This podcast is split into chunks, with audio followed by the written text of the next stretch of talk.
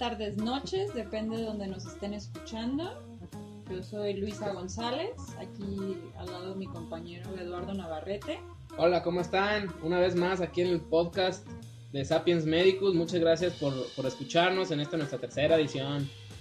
Sí, el podcast anterior estuvo bastante interesante. Para los que se lo hayan perdido, lo pueden escuchar directamente de la página de Sapiens Medicus acerca de la innovación tecnológica y cómo esto se relaciona con la medicina y las ciencias de la salud. Está larguito, pero, pero vale la pena. Esta, en esta ocasión va a ser un poco más corto, así que no se preocupe. En este caso tenemos a nuestro invitado de honor de todos los podcasts de Sapiens. Ya inventariado, ya está inventariado, así como no. Nuestro compañero Miguel Ortega. Hola a todos. Y bueno, vamos a hablar acerca de uno de los temas que son más sobrediagnosticados y también a los cuales se les da muchísimo tratamiento y a veces ni siquiera es necesario. En el ámbito psico, psiquiátrico, neurológico. Porque muchas veces no se sabe hasta qué punto y quién lo debe tratar. Estamos hablando acerca del trastorno por déficit de atención e hiperactividad.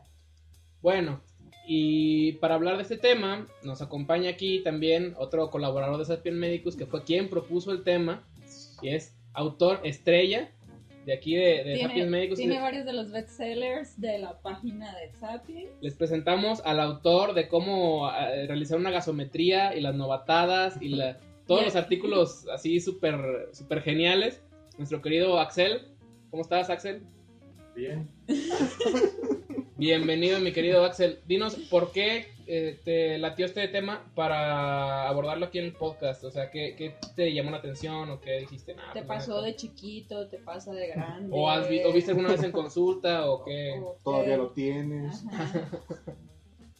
Pues es un tema muy interesante porque es- tiene una muy alta prevalencia en nuestra sociedad y a veces es causa de, bueno, generalmente es causa de conflictos entre las maestras y los alumnos, aún en, facultades. True story. Ah, Sí, pasó. y- y na- Me en pasó. facultades, en, en- en universidades, en primarias y en hospitales también, en servicios de pediatría, que es muy importante.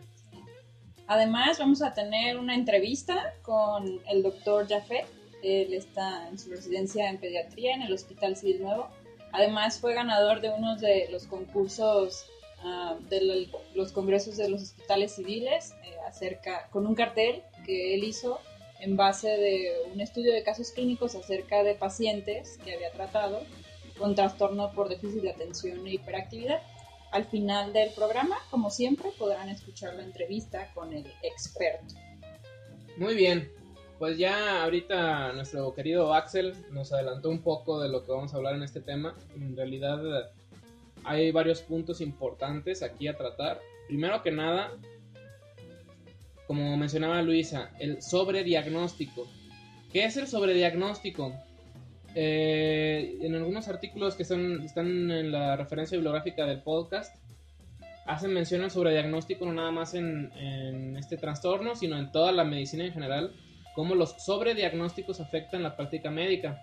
A nosotros, en la, en la escuela de medicina, bueno, no quiero generalizar, pero un 80% de, la- de las escuelas de medicina, de, la educación que se está llevando en estos tiempos, se basa en una enseñanza para resolver problemas.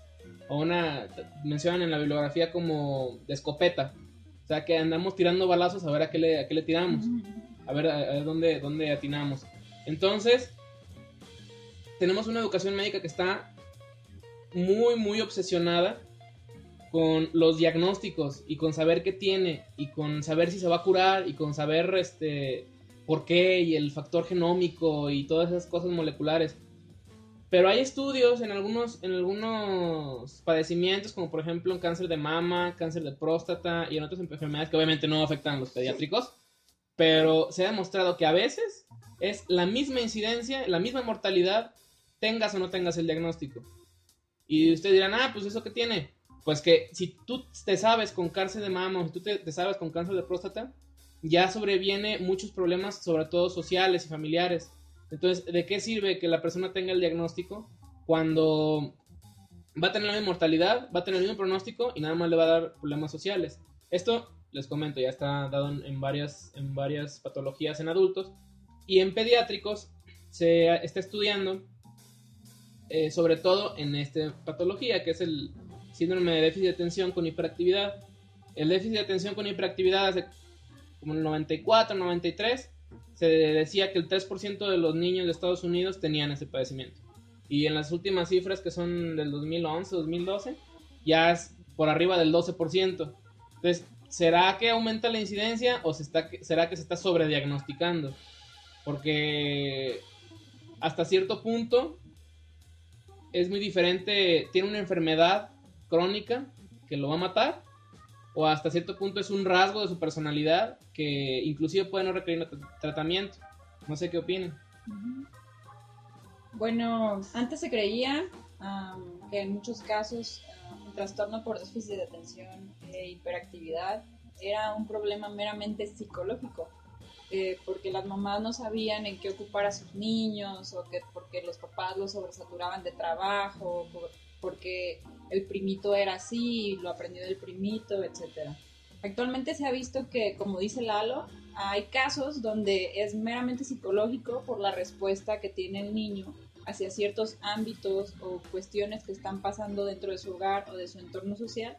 Y también se ha visto que pueden llegar a tener cierto daño neurológico que esté desatando en el niño este tipo de actividades. Cabe destacar que afecta sobre todo a los niños entre 5 y 12 años de edad y que muchas veces con el proceso hormonal de la adolescencia se normaliza un poquito, sin embargo tiene una prevalencia también en los adultos. Si alguno de ustedes o algún familiar suyo eh, ha tenido o tuvo trastorno por déficit de atención o era un niño muy hiperactivo, se darán cuenta que la mayoría de ellos cuando son adultos siguen predominando ese tipo de rasgos. Esto, sin embargo, en la mayoría de las ocasiones no significa ni implica ningún problema, ni ninguna complicación, ni ninguna gravedad, sino que queda más bien como un rasgo de la personalidad y del comportamiento de la persona ya adulta. Sin embargo, en los casos que sí lo hace, pues sí es importante que se lleve un tratamiento. Ahora, hablando del sobrediagnóstico y el tratamiento, yo en mi experiencia empírica en el hospital me he dado cuenta que muchas veces ni siquiera los mismos servicios de tercer nivel, como es psicología, psiquiatría o neurología, saben o quieren tratar al paciente con este tipo de trastorno. Muchas veces los ves tratados por los neurólogos con su tratamiento, muchas veces los ves ya con el psicólogo sin estar tomando nada, muchas veces los ves con el psiquiatra o internados ahí por algunos comportamientos que hayan tenido autodestructivos. Y sin embargo, cuando uno quiere interconsultar entre otros servicios así, chocan bastante en muchas de sus definiciones y muchos de sus tratamientos hemos ido aprendiendo con el paso del tiempo, pues que es un problema, cuando es un problema y no es un simple rasgo de la personalidad, es meramente neurológico. Sin embargo, por el nivel que tiene de afectación al entorno social del niño y a él mismo, tiene un componente también psicológico y por lo tanto se tiene que ver tratado multidisciplinariamente, no es exclusivo de ninguna de las tres y las tres tienen que estar de la mano cuando hay un paciente con trastorno de déficit de atención. Miguel, la pregunta del podcast, ¿los niños son hiperactivos? ¿O será que las mamás son hiperpasivas? ¿O será que los médicos son hiperflojos para diagnosticar correctamente? Creo que es un poco de todo. Siempre va a haber eh, detractores a todo. Incluso, pues si hay personas que niegan la existencia de SIDA, obviamente hay muchas personas que niegan la existencia del trastorno de déficit de atención y salen con que es un complot de las multinacionales y Parma y todas esas cosas. El punto aquí importante creo es que estas personas que niegan la existencia del trastorno de déficit de atención tienen más argumentos eh, lógicos que aquellos que dicen que no existe el SIDA porque el trastorno de déficit de atención no es tan fácil de diagnosticar como no sé, hepatitis, por ejemplo, haces una serología, PCR, etcétera. O sea, no hay un estudio clínico, paraclínico, mejor dicho, específico para diagnosticarlo. Entonces, mucho es en, base a, al juicio de cada médico. ¿sí? Se supone, pues obviamente se tiene que apoyar en el DSM-5, pero aún así al no haber eh, para específicos se deja mucho al, juicio de, de, cada profesional. Y eso, eso que mencionas es muy cierto, de hecho en, en otro de los artículos de la bibliografía recomendada eh, se habla precisamente de esto, de cómo este síndrome de déficit de atención se tiende a sobrediagnosticar porque no es como un cáncer de mama, un cáncer de páncreas o cualquier otra cuestión que un, un valor anormal elevado y demás te da el diagnóstico. Se han detectado una que otra variación genética, pero son totalmente este, inespecíficas. No son variaciones que te den, o sea, si tienes la variación, tienes esto, ¿no? Son totalmente inespecíficas. Entonces, lo que se sabe son, como dijo Luisa, rasgos de comportamiento y en base, con base en esto se hace el diagnóstico con comportamientos eh, particulares y descartando algunas otras patologías, como ya conocemos, eh, ya conocerán algunos el, el DSM5. Entonces, Axel, hablando de esto, el, como ya vimos, el diagnóstico es meramente clínico, pero pues nosotros también como médicos tenemos que enfocarnos en la clínica. ¿Tú consideras que esta patología necesite que se hagan diagnósticos, eh, sobre diagnósticos en los pacientes? ¿O se puede, pues ahora sí que ser un poquito más flexible en aras de que los niños tengan eh, menos repercusiones, sobre todo sociales o farmacológicas? Pues yo creo que a todo paciente que presente signos o síntomas o tenga afectación en su vida escolar con datos similares a un trastorno por déficit de atención se le debe dar tratamiento. Aunque es bastante caro, sí mejoran mucho la calidad de vida del paciente, aunque este tratamiento no es la panacea, se debe, se debe apoyar siempre con terapia este, psicológica y terapia conductual también. Yo creo que sí se justifica siempre el gasto del medicamento y la terapia en aras del, del progreso del niño y para evitarle los problemas escolares, principalmente este, los que no vayan a correr de la escuela, que no estén a reporte y reporte, que tenga problemas con sus compañeritos, con los maestros, etc. Fíjate, mencionas dos cosas bien importantes, a mí se me hacen clave en este tema. Una, el rendimiento escolar. Si el niño tiene bajo rendimiento escolar, si tiene problemas en la socialización con sus amiguitos, ya está afectando su vida, ya está afectando su, su manera de desenvolverse. Como también sabemos en el DSM5 casi siempre mencionan que siempre es un rasgo de la personalidad siempre y cuando no afecten la, la funcional, ajá, la vida o la función del, del, del, niño en su cotidianidad.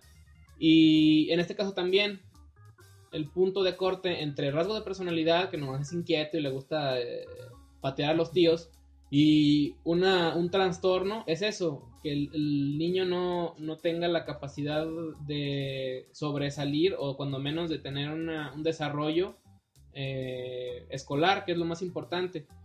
Tiene mucho que ver el desarrollo de ciertas habilidades escolares que si no se cumplen, puede eso sí tener consecuencias graves. Y la segunda cuestión bien importante que mencionas, Axel, la calidad de vida. Porque siempre, si, si va a tener mejor calidad de vida el niño con el tratamiento, yo estoy de acuerdo contigo, hay que empezarlo y hay que monitorizarlo. Pero si vemos que la calidad de vida no va a mejorar o que inclusive va a ser peor si yo lo diagnostico, que va a tener estigmas o lo que sea, pues es, es un poquito, está un poquito más de discusión. Pero ahí ese punto de corte, esos dos puntos de corte que tú mencionas, el rendimiento escolar y la calidad de vida del niño se me hacen eh, como esenciales para que no solamente los psicólogos y psiquiatras que pues, son los especialistas, nosotros como futuros médicos generales, que todos van a ser médicos generales aunque queramos especialidad, los maestros que alguno nos esté escuchando, gracias por escucharnos, eh, y inclusive los hermanos mayores, o sea, si tú tienes un hermano menor y estás notando esas cosas, pues de ahí tú puedes eh, partir para ver, oye, pues a lo mejor es un diagnóstico, pero si yo le digo puede que tenga más problemas, o no sabes qué, aunque yo le diga el diagnóstico, eso le va a mejorar su calidad de vida, entonces va, nos vamos. Un artículo muy interesante que me encontré, que también lo podrán ver en las referencias, es acerca de, de los problemas o las consecuencias que traen a los cuidadores de niños con déficit de atención a nivel psicológico. porque este problema no solo es del niño y en el caso de que se detecte y se tenga que llevar a terapia psicológica, la terapia no es solo hacia el niño, la terapia también es hacia las personas con las que convive más frecuentemente, en este caso serían pues los padres. Los padres, la abuelita o quien se hace cargo del niño y quien lo va a estar cuidando porque no es lo mismo cuidar a un niño que lo único que hace es estar sentado dibujando a cuidar a un niño que te destroza el dibujo, te avienta los lápices, te va y te pinta la pared, esto, el otro. Y es muy cierto también eso que, menciona Luisa en cuanto a la, aceptación que tenga la familia del niño, porque un niño que tenga rasgos de, de trastorno de déficit de atención puede pues tener una vida completamente normal, hay hasta actores famosos que tienen déficit de atención y... o puede ser un niño bulleado hasta en su mero núcleo familiar, el típico primito, sobrinito que nadie quiere y que a todos les enfada y que cuando llega todo el mundo se va. Y esto, aunque la gente piense que no pasa nada y que así está mejor, pues que se hagan de él cargo sus papás, en realidad los afectan. Y ahí es cuando, como lo que dice Axel, ahí afecta su calidad de vida, porque ya no es la tía amorosa que me va a dar este dulce, y es la tía que me pega y que me da de manazos porque ando de, travieso. O que nadie se quiere juntar conmigo, entonces soy un niño malo, que estoy haciendo mal. Y esto, además del déficit de atención, pues genera otro tipo de problemas que incluso se pueden volver trastornos psiquiátricos eh, en el niño durante su niñez o durante su adolescencia y perdurar mucho más allá. Ahora, estamos en una línea muy delgada entre el diagnóstico o el no diagnóstico. Eh, algunos mencionan, como dice Luisa, bueno, pues si no lo diagnosticas, vas a tener estigma, va a tener esto, va a tener otro. Pero otros, y aquí es donde yo regreso a lo que mencioné al inicio del sobrediagnóstico, otros dicen, bueno, pero la calidad de vida de, en adultos, o sea, un niño que fue diagnosticado y un niño que no fue diagnosticado, eh, en adultos la calidad de vida no varía demasiado, o sea, varía en cantidades eh, mínimas. Entonces, Miguel, hablando en cuanto a servicios de salud, ¿qué es cuáles serían las pautas para seguir. Eh, hacer el diagnóstico de todos los niños o de la mayoría de los niños que pudieran tener este, este, este trastorno y discernir a quién se le da tratamiento o no. O también como esperarnos un poquito, sobre todo en cuanto a los gastos sanitarios, porque ya sabemos que, por ejemplo, en enfermedades como diabetes, hipertensión y demás, a veces los sistemas de salud tratan de, de tener sus criterios un poquito más estrictos porque si ponemos, por ejemplo, presión arterial, toda persona que tenga presión por arriba de 125, 80 ya es hipertenso, pues tendremos media ciudad de Guadalajara en el hospital civil. Entonces, eso, hablando de trastorno de déficit de atención, ¿tú crees que sería conveniente hacer un screening o un tamizaje eh, general a los niños? ¿O simplemente, como dijo Axel, los que tengan el bajo rendimiento escolar ser diferidos? ¿O de plano nadie y nomás el que papás vayan con psicólogos, psiquiatras. Mm, creo que como ya lo han mencionado ustedes eh, anteriormente, depende mucho de qué tanto afecte eh, la calidad de vida del niño. Para saber esto, no siempre es necesario ir con un super especialista. Obviamente la propia familia, la mamá más que nada, puede observar en su hijo cosas que definitivamente esto no es normal, o sea, esto le está afectando más de, lo que debería. No es lo mismo que le hagan bullying a su niño, no sé, porque le gusta vestir de rosa, algo por el estilo, este, que de repente agarra vietas, son cosas que todos los niños hacen. Pero la familia debe poner atención en cosas que se salen mucho de, de lo normal, o sea, no conocen nada más a sus hijos, conocen a muchos niños, entonces pueden hacer la comparación. El hacer el screening en la población en general creo que es muy, sería muy costoso, ah, no viable en la relación costo-beneficio, porque como también ya se ha mencionado, no hay, primero que nada, no hay causas este, bien identificadas. Entonces, el hacer el screening eh, requeriría muchísimas horas de especialista o muchas horas por parte de los pacientes de sus familiares. Sin embargo, hay que tomar en cuenta que es un problema real.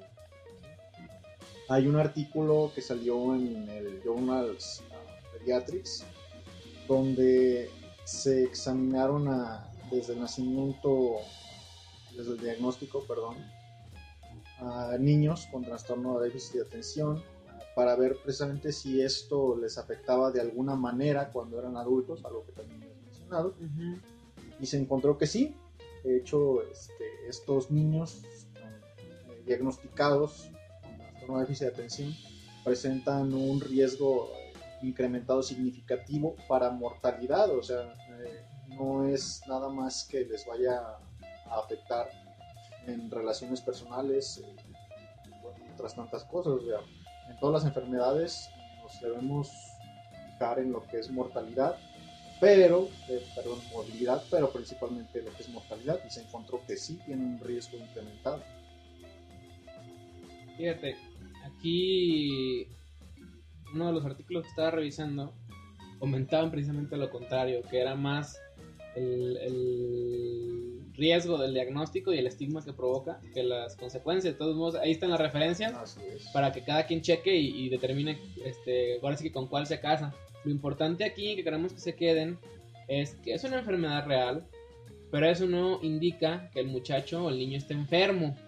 O sea, puede tener la condición, puede tener los rasgos de personalidad, pero mientras no cumpla con los criterios y mientras no afecte por completo su calidad de vida, no, eh, no tiene la, patología como tal.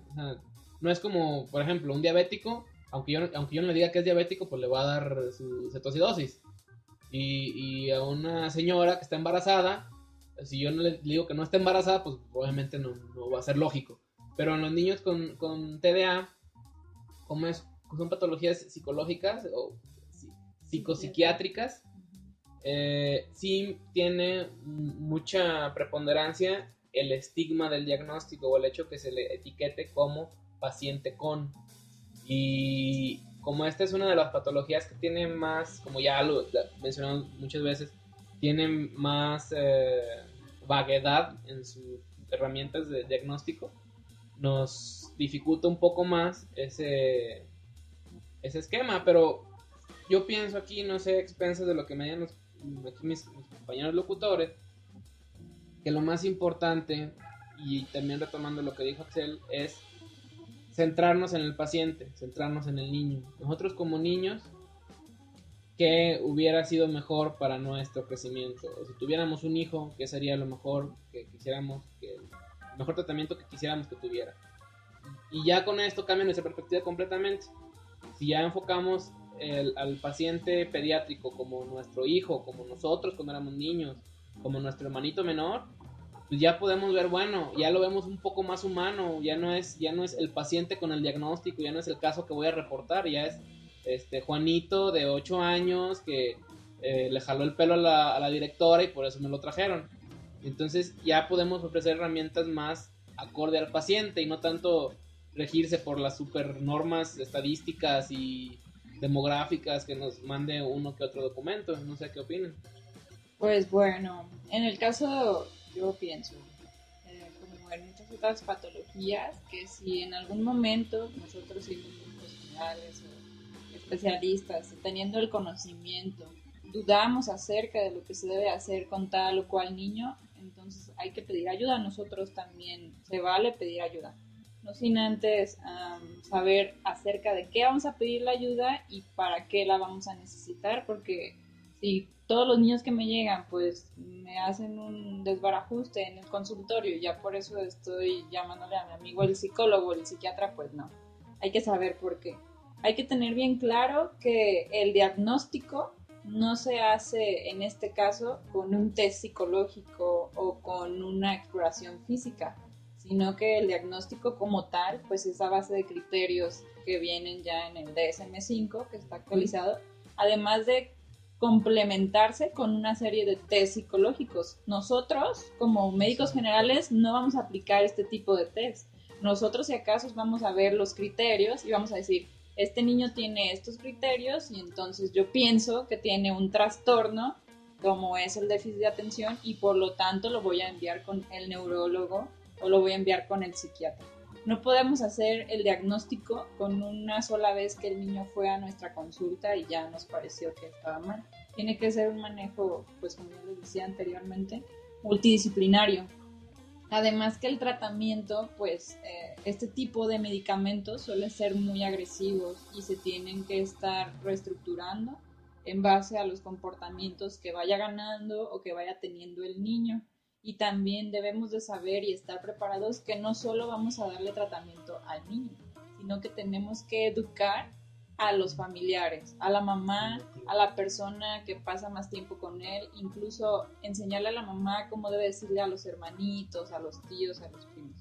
Una cosa que hacían en donde yo hice el internado era que de preferencia le pedían a la mamá que no dijera que su niño estaba enfermo ante sus familiares, sino que fuera algo que se quedara en su núcleo, en las personas que convivían con el niño en casa, y que si alguien le hacía un comentario como oye, tu niño no será hiperactivo, mira cómo le anda jalando las greñas a fulanita. Pues que la mamá fuera con el niño y si lo reprimiera a lo que estuviera haciendo, le diera como una lección de que eso no se debe hacer, pero no mencionar, ay, es que tiene déficit de atención, ay, es que es hiperactivo, porque ellas mismas van estigmatizando a su hijo y esto trae muchas consecuencias, como ya hemos estado hablando, en sus relaciones sociales incluso si el niño tiene, porque la mayor parte de los casos se diagnostican la etapa escolar por el hecho de que empiezan a haber niños que no aprenden o que no quieren hacer la tarea o que acaban de explicarle que uno más uno es dos y ya se le olvidó que era el uno y que era el más y estas cosas.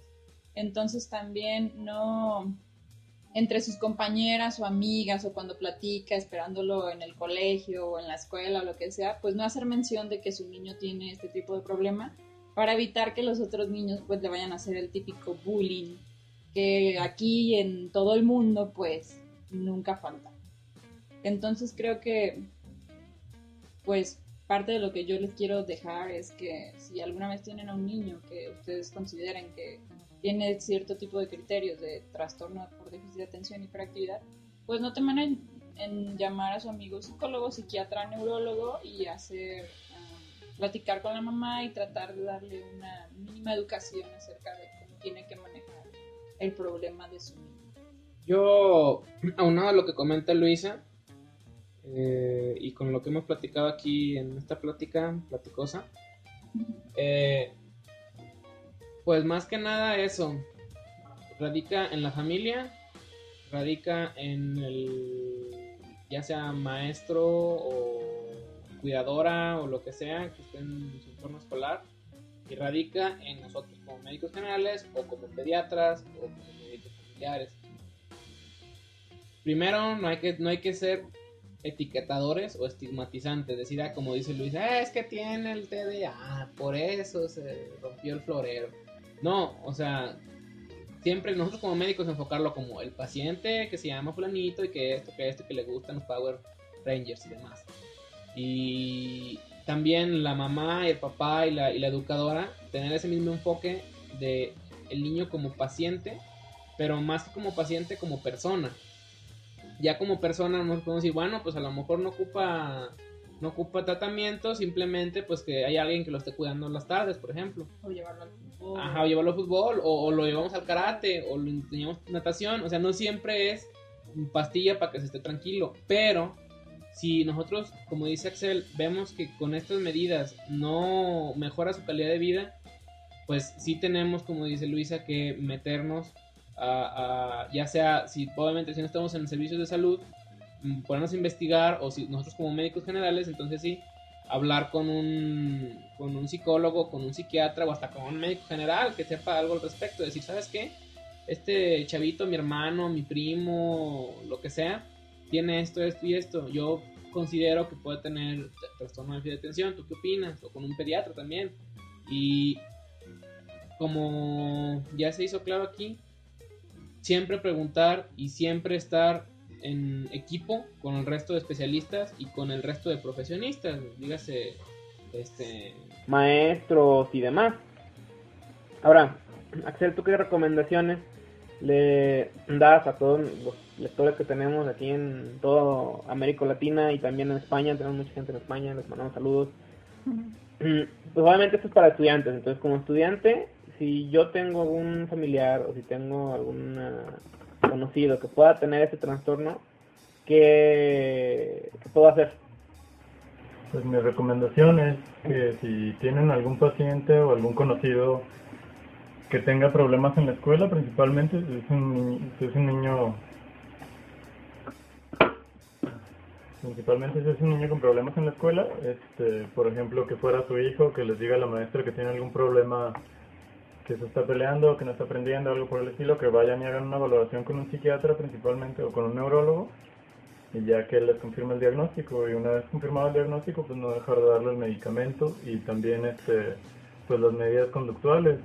Por ejemplo em, tener una rutina con el niño que siempre ter- poner una hora fija para que estudie y en ese rato que no haya distracciones o sea el niño encerrado estudiando y usted y el papá ahí si se puede para que le ayude a estudiar Em, también este las personas con TDA y TDAH tienden a perder mucho las cosas, también este, ayuda mucho dejar las cosas siempre en el mismo lugar, por ejemplo las llaves, tener un lugar y que siempre estén las llaves ahí. Antes de salir, el celular también, siempre dejarlo en el mismo lugar, zapatos en el mismo lugar para que no estén perdiendo todas las cosas.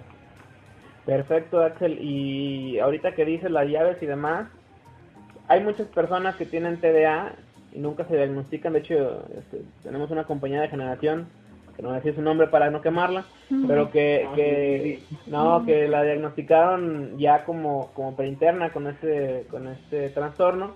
Muy buena onda, muy buena amiga. Y eh, ahí, ahí estuvo el- la divergencia de le doy tratamiento, no le doy tratamiento, le dieron tratamiento un tiempo y se sentía peor. Entonces, ¿sabes qué? Pues mejor nada más, como dice Axel, medidas higiénicas, hasta cierto punto son higiénicas, de dejar las cosas en el mismo lugar, de tener notaciones con, con lo que se me vaya olvidando y todas esas cuestiones que son terapia cognitiva conductual. O sea, nosotros vamos cambiando nuestras, nuestras conductas conscientemente. Entonces, eso eh, puede ser un gran apoyo, por ejemplo, en los niños que tengan nada más rasgos de personalidad este, de déficit de atención, que no tengan el trastorno como tal. Si tienen un trastorno como tal, tiene que tener, como menciona Axel, el seguimiento. Entonces, pues, ahora sí que dejamos el, micrófono abierto para ver qué opinan ustedes. Todos se tienen que tratar, todos se tienen que diagnosticar, podemos ser un poquito más flexibles. Algunos de ustedes los estigmatizaron, los, los estigmatizaron de pequeños O lo siguen estigmatizando. o los estigmatizarán en algún futuro. Eh, pues ahora sí que comenten qué opinan, están de acuerdo, no están de acuerdo. Eh, yo creo que aquí pues ya acordamos en, en cuanto a eso, que siempre hay que tener el, el, el apoyo entre el médico, el familiar y, y el docente. Y en los niños que se vea claramente que va a haber un deterioro de su calidad de vida, tratamiento y terapia cogn- cognitiva. Si vemos que solamente son rasgos de personalidad, pues se puede obviar eh, y obviamente con su seguimiento, porque si, si damos un diagnóstico y ya ahí lo dejamos hasta que cumpla 40 años, pues obviamente puede mutar y puede ser otra cuestión. Sí, asesino múltiple y esas cosas. Bueno, Mm. No sé, algún comentario, Miguel, Axel, Comentario para final. cerrar este programa. Pues no perder de vista que como ya lo comentamos ¿no? en múltiples ocasiones, no hay un estudio eh, paraclínico en cuestión de genética, etcétera, que nos prediga o que se- con el que se pueda hacer el diagnóstico. Todavía. Ah, pues sí, todavía. Eh, pero si nos ponemos a leer el DSM-5, no sé si les haya pasado, yo ya me puse a leerlo, Sí. y realmente ahí se aplica eso del que busca encuentra. Sí. O sea, creo que la inmensa mayoría de la población considerada sana mentalmente, si se pone a buscarle ahí encuentra algo que este, Sí, se encuentra enferma de algo que está ahí en el DSM-5. todos entonces, tenemos sí, así. Todos somos DSM5. Así es, y también como médicos de primer contacto, informarle y también tener en cuenta, informarle a los padres eh, dos cosas importantes. Una, que si bien eh, todo esto que mencionan de la terapia conductual, este, entrenamiento cognitivo y demás, ah, son hasta cierto punto útiles, realmente el punto clave en el tratamiento de una persona diagnosticada como tal es farmacológico.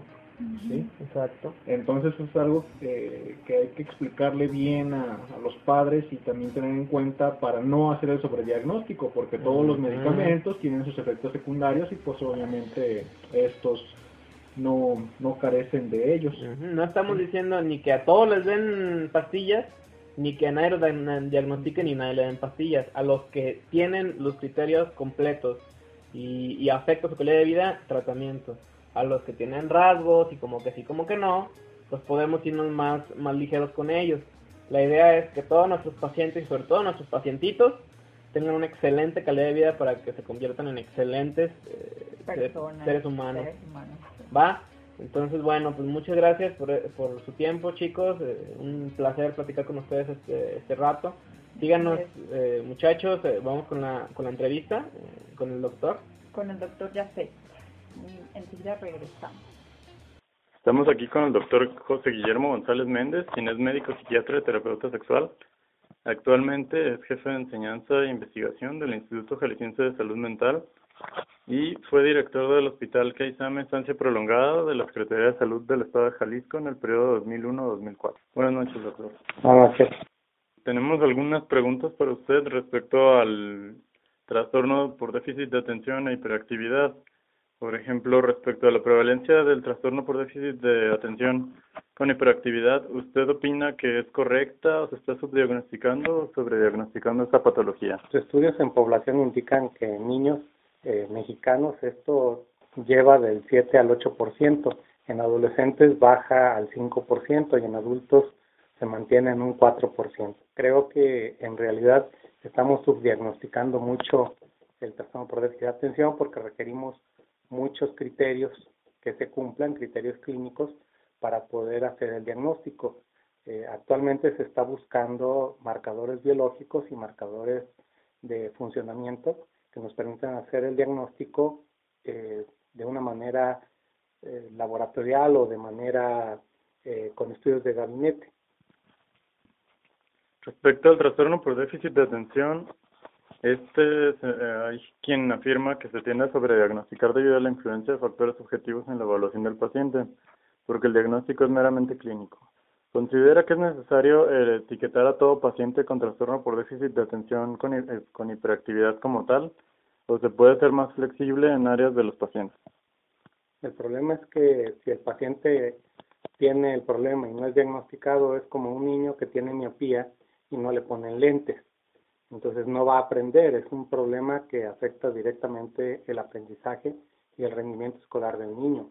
Además, también influye en la forma en la que integra las reglas de casa y las reglas fuera de casa, de tal manera que es un niño que normalmente es subvaluado, devaluado por sus compañeros, buleado, es víctima de bullying, ¿sí?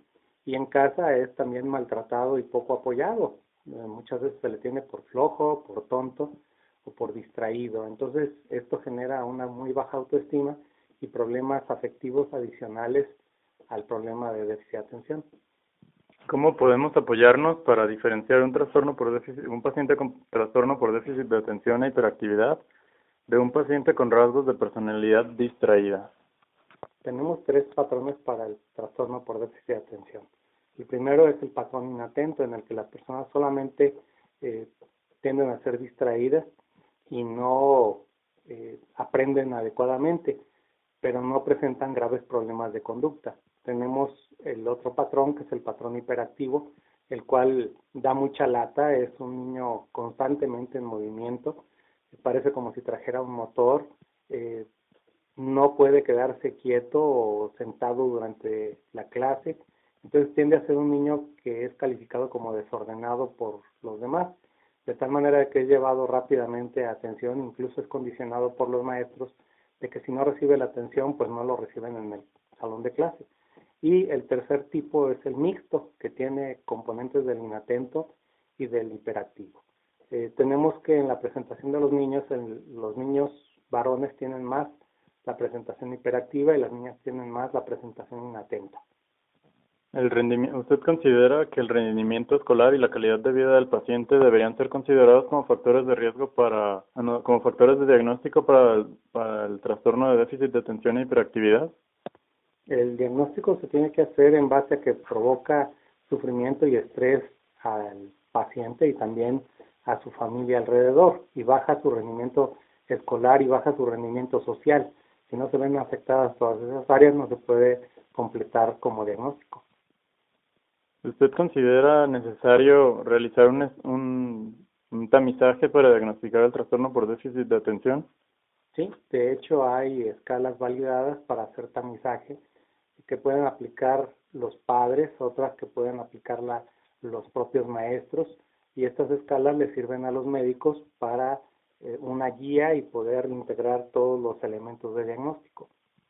¿Qué consecuencias puede tener el trastorno por déficit de atención en el niño?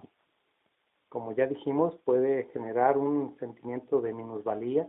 El niño se va a sentir, aunque en casa le digan que es muy inteligente, él va a ver que los demás niños con la primera leída se aprenden la lección y él necesita darle tres o cuatro leídas y no se la aprende bien.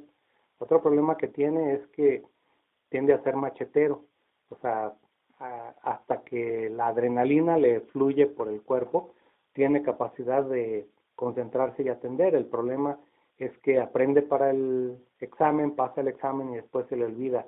Esa es otra situación, va llevando un lastre de conocimiento perdido desde la primaria y la secundaria y hasta el momento en el que se instale el tratamiento.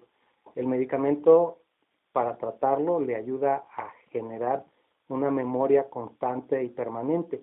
Sin ese medicamento, el, el muchacho o la niña no puede aprender adecuadamente y va a estar olvidando lo poco que se le va pegando.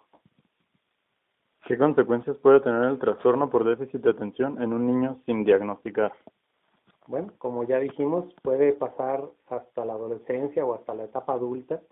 Eh, hay niños que tienen el, la variante inatenta y pueden vivir 35 o 40 años con ella y entonces cuando llegan adultos empiezan a tener problemas con la forma de manejar, con la forma de seguir las reglas, con la forma de integrarse en los grupos, con la forma de llevar amistades. Todo esto les afecta gravemente su desarrollo social y cultural y también la forma en la que pueden ligar y mantener relaciones con otras personas, de tal manera de que esto es un problema que les afecta en todas las esferas de su vida. Y por otro lado, ¿qué consecuencias puede tener el etiquetar a un niño como paciente con TDA sin serlo? Hay pocos problemas que se pueden confundir con el TDA. Uno de ellos es eh, un tipo de epilepsia que la persona queda como privada durante segundos, pero son tan frecuentes las crisis que se están presentando varias veces durante un minuto. Entonces, eh, para, para discriminar esto, le pedimos siempre a un niño un electroencefalograma para ver si no tiene estas crisis de ausencia, que sería una de las cosas que podría confundirse con un problema de déficit de atención. También es frecuente que el déficit de atención se complique con problemas de conducta, de mala conducta, ¿sí? Y de un problema que se llama trastorno oposicionista desafiante. Sin embargo, este trastorno oposicionista en el que el niño está retando al papá podría deberse a otras causas y no a un trastorno por déficit de atención. Otro problema adicional es que desarrollan un problema de brincarse las reglas de todos los demás y esto se conoce como trastorno antisocial. El trastorno antisocial puede presentarse desde la infancia, la adolescencia y cuando llegan adultos se vuelven personas sociopáticas, personas que tienden a brincarse las reglas de todos y que tienden a abusar de los demás, tienden a mentir, tienden a robar, tienden a maltratar y tienden a eh, torturar a otras personas como ellos fueron maltratados y torturados. ¿Cuándo debe hacer el médico general, la enfermera, enfermero o, o estudiante de ciencias de la salud el envío a un médico especialista? ¿Y a qué médico especialista se debe enviar? Bueno, eh, como dijimos, hay escalas que se pueden aplicar y que ayudan a diagnosticar en, el nivel escolar.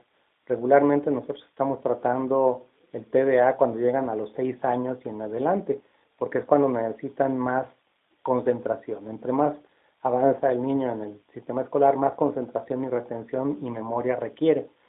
Eh, también tenemos un brinco en el momento en el que pasan de la primaria a la secundaria, porque de tener un maestro que se concentra y que ayuda a sobrellevarlo, de repente tenemos muchos maestros que no se interesan por ningún alumno en particular, de tal manera de que siempre vemos un bajón cuando el niño pasa de la primaria a la secundaria. ¿sí? Sin embargo, hoy en día los papás están más atentos y estamos viendo muchos casos de niños con trastorno por déficit de atención que desde el kinder ya los están identificando, los están enviando a tratamiento con nosotros al área de paidopsiquiatría, que son los psiquiatras de niños. La guía de práctica clínica que eh, ha emitido el Consejo General de Salubridad implica que estos menores siempre deben ser evaluados por un especialista, en este caso un psiquiatra o un psiquiatra de niños. ¿Qué recomendaciones le da usted, doctor, a nuestro radioescucha respecto a familiares o conocidos con este diagnóstico? Que piensen en todos los problemas que puede tener una persona si fuera miope y nunca le diagnosticáramos su miopía y no le pudiéramos adaptar lentes para que pudiera aprender normalmente. Esto es lo mismo que ocurre con el niño con TDA. Tiene una disminución importante en el nivel de dopamina, que es un neurotransmisor, que ayuda a estabilizar, a tranquilizar y a identificar lo importante dentro del cúmulo de información que llega a nuestro cerebro. De tal manera de que si este muchacho tiene un problema en el transportador de dopamina, pierde mucha dopamina y nunca tiene dopamina suficiente. Los medicamentos lo que hacen es restablecer el nivel necesario de dopamina y noradrenalina en la parte frontal del cerebro y en las partes que hacen el registro de información, que clasifican la información y la ubican como importante o no importante, de tal manera que esto ayuda no solamente al control motor, sino también a todo el crecimiento y la reconexión del cerebro a lo largo de la vida. Entonces es muy importante detectar estos problemas y comenzar a tratarlos lo más pronto posible, porque de esta manera se está soslayando un problema que está en la naturaleza propia del menor. Doctor, ¿se debe dar tratamiento a todos los pacientes? Definitivamente sí. Hay algunas escuelas que se van por el tratamiento conductual sin el tratamiento farmacológico.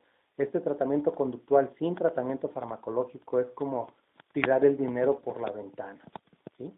O tirar el dinero al excusado, porque realmente el niño no puede aprender todo lo que podría aprender si está tomando el tratamiento. El tratamiento farmacológico es la base para el tratamiento del déficit de atención con hiperactividad. Ya que tenemos el tratamiento y es constante, entonces podemos dar las medidas no farmacológicas adicionales, que tienen que ver mucho con el establecimiento de límites, que tienen que ver con la organización del trabajo, la organización del estudio y también con el respeto a las reglas de los demás. Pero de manera muy importante, también el rescate del valor propio que tiene la persona como persona, como individuo y como estudiante.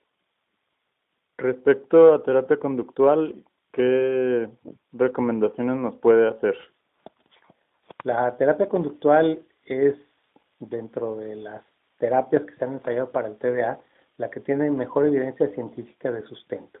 La terapia conductual eh, se basa primero en que al niño se le esté dando tratamiento farmacológico y sobre ese tratamiento farmacológico se empiezan a dar reglas reglas que se van cumpliendo, acuerdos que se tienen que seguir cumpliendo, de tal manera de que se le dé estabilidad y fuerza a estos límites para que el niño aprenda a moverse con seguridad dentro de ellos. Si nosotros usamos incorrectamente la terapia conductual y queremos darla sin el tratamiento farmacológico, entonces vamos a obtener un niño que se va a sentir terriblemente frustrado porque no puede eh, evitar comportarse como lo hace.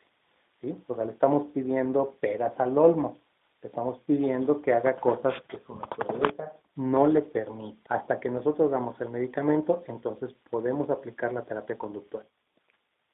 Pues eso sería todo, doctor Guillermo. Muchas gracias por la entrevista. Una última pregunta sería, ¿cuál es su número de teléfono en caso de que alguno de nuestros Radio Escucha tuviera algún paciente que quisiera enviarle o alguna o para concertar una cita con usted o dónde encontramos su consultorio. Bien, en la mañana trabajo en el Instituto Jalisciense de Salud Mental, soy jefe de enseñanza. El teléfono ahí es el 3633-9474. Mi extensión es la 158 y la 119 la de mi secretaria. Eh, en mi consultorio por la tarde eh, trabajo de 4 a 8 de la tarde y el teléfono es 3813-0342. Pues muchas gracias, doctor. Eh, que pase una excelente noche y a todos nuestros radioescuchas, muchas gracias por, por regalarnos este rato. Esperamos que haya sido de su, de su interés. Hasta luego. Bueno, pues ya volvemos después de haber escuchado los puntos tan importantes que nos acaba de dar el doctor interesante. acerca de sus conocimientos sobre el trastorno de déficit de atención. Sí. Y pues, como siempre, a final de cuentas, este programa y todo lo que hacemos en Sapiens Medicus es por y para estudiantes de ciencias de la salud, am, que siempre merecen contenidos actualizados, prácticos y muy útiles y de calidad. Chicos, no se les olvide seguirnos en todas nuestras redes sociales. Estamos Todas. en, en la azul, en la verde, en la roja, en la gris, en la Todas. amarilla. Eh, nos pueden mandar tweets, nos pueden mandar fotos, nos pueden mandar lo que sea. Estamos en contacto. Acuérdense, hashtag eh, podcast medicus. Y ahí nos pueden este, opinar, ya sea por, por cualquier red social. Nosotros la buscamos. Sugerir temas, Lo que sea.